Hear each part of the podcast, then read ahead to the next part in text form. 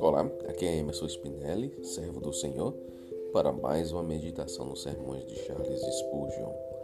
O tema de hoje é Santificados em Deus Pai, santificados em Cristo Jesus e em santificação do Espírito Santo.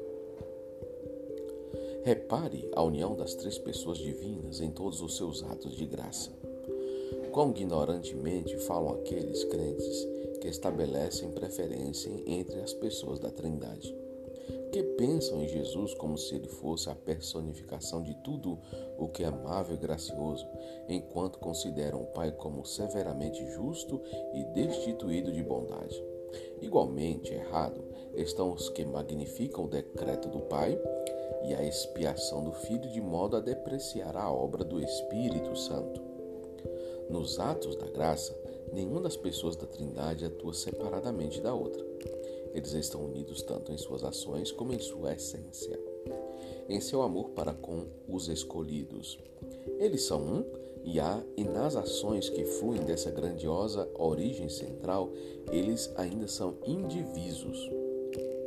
Perceba isso, especialmente em matéria de santificação. Embora possamos falar sem equívoco da santificação como obra, como obra do Espírito, devemos tomar cuidado para não vê-la como se o Pai e o Filho não tivessem parte nela. É correto falar de santificação como a obra do Pai, do Filho e do Espírito Santo. O Senhor diz: façamos o homem à nossa imagem conforme a nossa semelhança.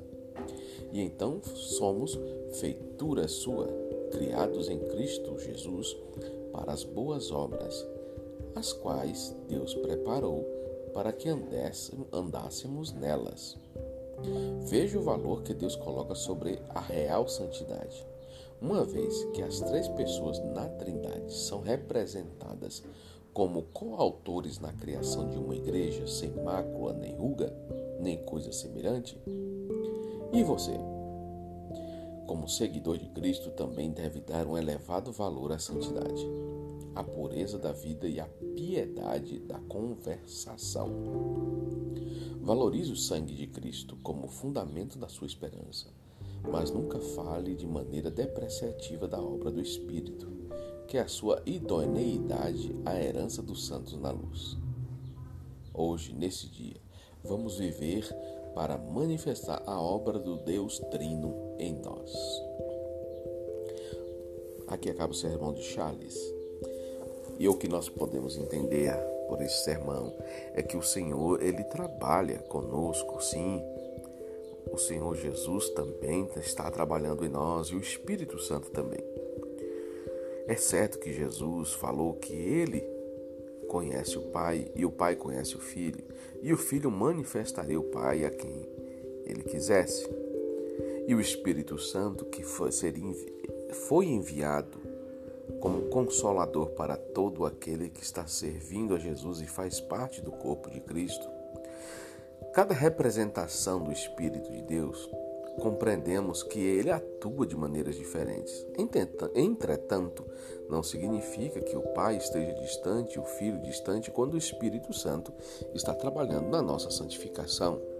E nem tampouco na obra redentora, nas intercessões.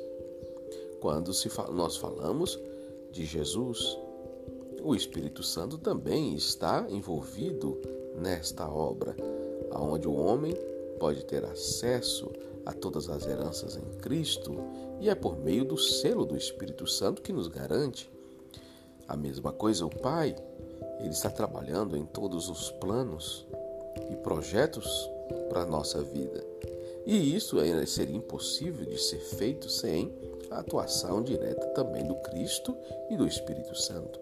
Então, a todo instante, eles estão trabalhando em conjunto para nos para nos ajudar, colaborando para que venhamos a alcançar o plano e o projeto dele para as nossas vidas.